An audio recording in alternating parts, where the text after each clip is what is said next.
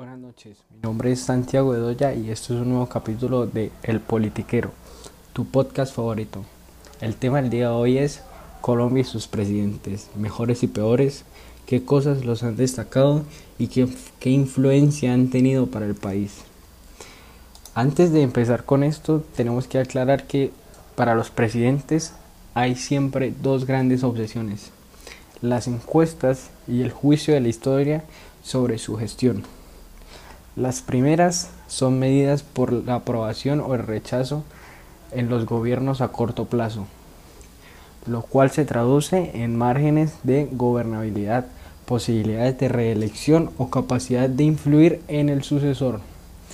Pero no siempre el sentimiento ciudadano de corto plazo coincide con el veredicto de la historia que es más duradero y definitivo. Hace varios años en Colombia han existido empresas encargadas de dichas encuestas. Encuestas que se encargan de medir la opinión pública sobre estos presidentes. Sin embargo, no ha habido un cambio en la proliferación de los estudios, lo que significa que todas las empresas que hacen estas encuestas terminan siempre con los mismos resultados. Nunca ha habido un cambio a lo largo de los años. Pero hace poco se hizo por primera vez la Fundación Liderazgo y Democracia, presidida por el abogado y columnista Álvaro Forero Tascón. Este convocó a un grupo de historiadores intelectuales para realizar un ranking de los 42 colombianos que han ejercido la presidencia durante más de dos años. Dentro de este ranking, hecho por dichos historiadores, nos damos cuenta que para los colombianos y para la gente en general, historiadores, políticos, abogados, el colombiano que ha, que ha sido mejor presidente y que ha estado en el cargo por más de dos años es Alberto Lleras Camargo. En ese orden, el siguiente es Alfonso López Pumarejo y Carlos Lleras Restrepo. Todos ellos son del siglo XX y son elegidos por el Partido Liberal. Después de estos aparecen Francisco de Paula Santander y Simón Bolívar, los dos principales líderes de la guerra de independencia frente a España. Los primeros en ejercer el cargo más alto de la dirección del Estado y los grandes gestores de la fundación del mismo. Teniendo esto en cuenta, sabemos que Alberto Lleras Camargo ha sido para los colombianos el mejor presidente, pero sin embargo, tenemos que saber por qué. Dentro de su gobierno, las cosas que hizo por el país fueron, en economía y finanzas, durante su segundo mandato, fue representante de la unidad nacional, garantizando el éxito del pacto bipartidista y comprendido la, recuperación del país tras el gobierno militar. Dio gran apoyo a la educación pública, e impulsó la aprobación de la ley de la reforma agraria, de 1959 creando el INCORA, Instituto Colombiano de la Reforma Agraria, en 1961. Ningún colombiano influyó tanto sobre la vida colombiana del siglo XX como lo hizo Alberto Lleras Camargo. Sus antepasados y familiares habían sido destacados periodistas, educadores o intelectuales y esta tradición heredó la valoración del poder que surge de la palabra y la inteligencia por encima del que nace de la riqueza o las armas. Tras un, tras un breve periodo como director de la revista Semana, fundada por él en 1946, y de años de actividad como director de la Unión Panamericana y secretario de la Organización de Estados Americanos, regresó a Colombia en el año 1954. Esto para enfrentar la dictadura militar de Gustavo Rojas Pinilla. En esta lucha que hizo ante todo con artículos, discursos, Lleras se encargó de unir a todo un país. En esta unión reunió a empresarios, obreros, estudiantes, intelectuales, liberales y conservadores, pueblo y oligarquía en una cruzada que culminó con la caída del general Rojas en el año 1959. Fue allí donde mostró con mayor claridad sus virtudes de organizador político y la fuerza que podía generar su figura en junta y su palabra. Aspecto esencial de su estrategia fue el pacto político que hizo firmar la paz a dos partidos que en los años anteriores crearon el clima de odio y sectarismo que habían llevado a una violencia sin precedentes. Lograr el liberalismo aceptar a la paz con quien había tenido la mayor responsabilidad en la generación de ese clima de violencia, el dirigente conservador Laureano Gómez es la señal más clara de la capacidad de dirección política de López. La creación del Frente Nacional, sistema por el cual liberales y conservadores se distribuyeron paritaria y alternativamente el Ejecutivo, los órganos legislativos, la justicia y la burocracia, fue su obra política más importante. Entre los años 1958 y 1962 creó los precedentes y defendió las características del frente, frente nacionalismo. Su casi milagrosa capacidad para lograr superar los odios entre conservadores y liberales, junto con el exclusivismo y la incapacidad para afrontar con profundidad los problemas sociales del país que abonaría el terreno para crisis posteriores como gobernantes. Lleras estableció el programa para la inserción de los guerrilleros que habían firmado la paz. Él mismo apoyó un proyecto de reforma agraria que, pese a su timidez, resultó a la, poste, a la postre irrealizable. Impulsó el mejoramiento de la educación, convencido de que este era el único camino de largo plazo hacia el desarrollo del país. Y además de esto se encargó de alinear a Colombia con la política internacional de los Estados Unidos y de la Alianza para el Progreso. Teniendo esto en cuenta, nos vamos a entender por qué él fue el mejor presidente para los colombianos o por qué Alberto Lleras es considerado por la mayoría de los colombianos e historiadores como el mejor presidente que, que ha tenido el país. Sin embargo, por otro lado están los presidentes que han sido los menos destacados o los que han, a largo plazo han sido rechazados por el público y por la sociedad. Entre estos presidentes encontramos a Álvaro Uribe Vélez, que aunque tiene mucha gente apoyándolo, gran parte del país se ha dado cuenta de las cosas que hizo mal. Otro presidente es Juan Manuel Santos y por último tenemos a nuestro actual presidente Iván Duque, que a pesar del poco tiempo de mandato se ha encargado de que el pueblo colombiano se dé cuenta de que lleva un mal, un mal razonamiento y una pésima forma de gobernar el país. Su poca capacidad de raciocinio lo ha llevado a cometer actos que ninguno de los con el que ninguno de los colombianos está de acuerdo. Y esto porque uno de sus consejeros o quien lo puso en el poder, se podría decir, es Álvaro Uribe Vélez, de quien vamos a hablar a continuación, ya que es considerado por la gran mayoría como el peor presidente que ha tenido nuestro país.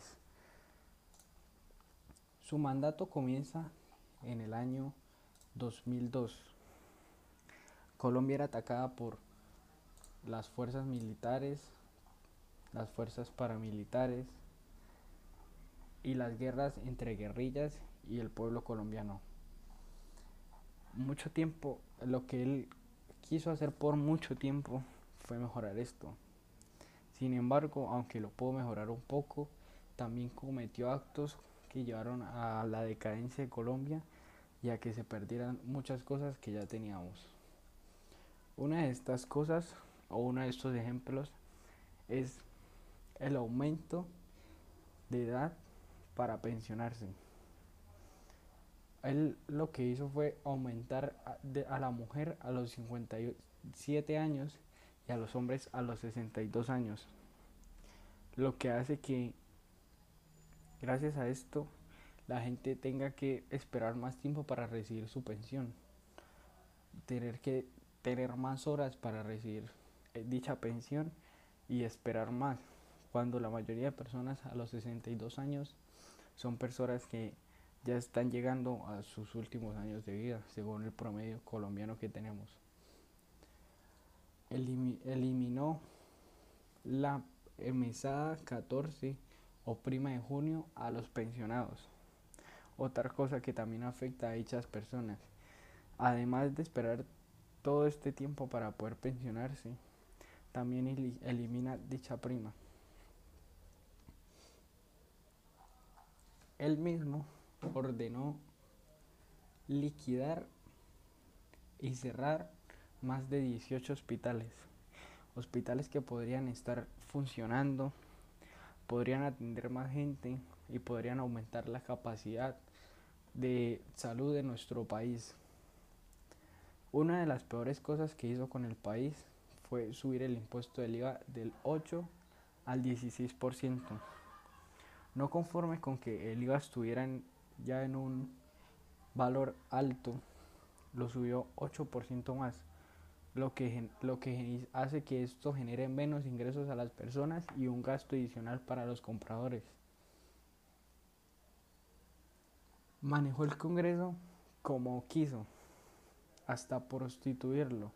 Sin embargo, no radicó ninguna ley sobre protección social en pensiones y salud para más de 10 millones de ancianos desprotegidos. En los puntos anteriores ya habíamos aclarado lo que pasó con la edad y la eliminación de estas quincenas y estas primas. Y sin embargo, aún así no hace nada para ayudar al menos en la forma hospitalaria y en la forma que requieren dichos ancianos que como dije anteriormente, se encuentran desprotegidos al fin y al cabo. Otro punto que hizo que el país fuera, se fuera deteriorando más fue porque mediante la resolución 13 del 2005 ordenó acabar con las primas de servicios y técnicas. Con vistas a la reelección, esa resolución fue derogada, pero ya quedan notificados de que de qué pasará si lo reeligen. Su objetivo es reducir los salarios a menos de un millón para los profesionales, mientras que a los altos funcionarios les autoriza en el mes de junio un reajuste de cuatro primas adicionales. Así, estos últimos devengan casi 130 millones en junio. Porque fue otro punto por el que los colombianos no quieren a Álvaro Uribe o se cansaron de su mandato. Fue porque es el único presidente de Sudamérica que apoyó la invasión y el genocidio del pueblo de Irak para robarle su petróleo. Un apoyo a una guerra ilegal e ilegítima que atenta, que atenta contra una tradición internacionalista de varios decenios en Colombia. Tuvimos un presidente que se encargaba de apoyar los genocidios, genocidios y no aparte de esto no le bastaba, sino que también los promovía. Entonces, a la gente esto fue de las cosas que menos les gustó.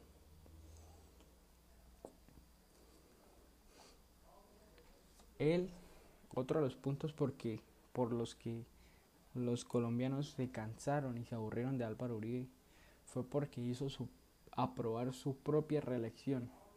Sin embargo, negó la de otros funcionarios. Permitió que haya impunidad por los delitos cometidos por los estadounidenses, mientras que este es implacable con los colombianos a quienes remite a las Cortes de Estados Unidos para que los juzguen en otro idioma y sin derecho a la defensa y de en donde va en varios casos han sido devueltos.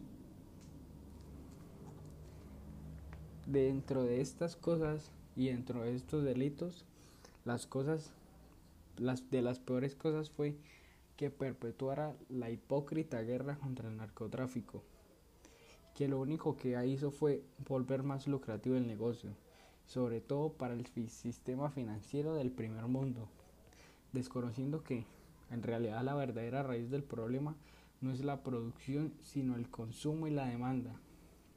Y que cada vez aumentan más los cultivos a la par con las viudas y huérfanos de esta guerra. Una guerra que en vez de buscar otra solución, se encargó fue de asesinatos y más genocidios a personas quizás inocentes, un pueblo inocente y un pueblo que no tenía nada que ver con esto.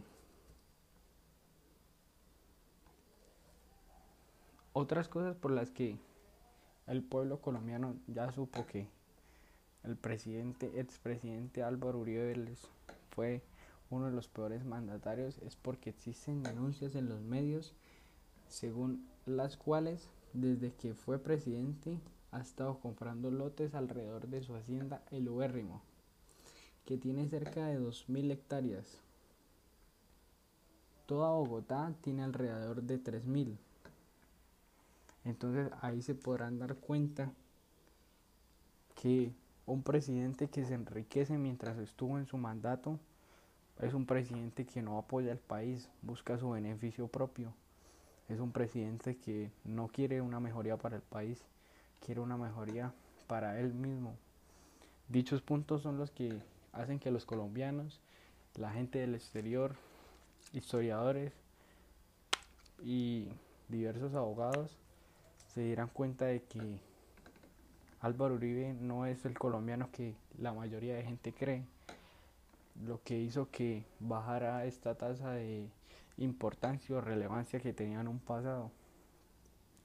Por lo que dentro de lo que empezábamos a hablar de cuáles eran eh, cuál era el peor y cuál era el mejor presidente que ha tenido Colombia, nos podemos dar cuenta que por el contrario, Alberto Lleras Camargo ha sido la elección más correcta o la más óptima que ha dado en las encuestas, ya que es un presidente que, a pesar de que fue hace mucho tiempo atrás, se encargó de reafirmar, ordenar y arreglar las cosas y problemas que tenía el país. Por el contrario de lo que hizo nuestro presidente Álvaro Uribe Vélez, que fue solo buscar su propio beneficio sin siquiera importarle qué era lo que le pasaba a los colombianos. Este es el podcast de esta noche. Muchísimas gracias. Espero tener, poderlos tener acá en otra oportunidad. Hasta luego.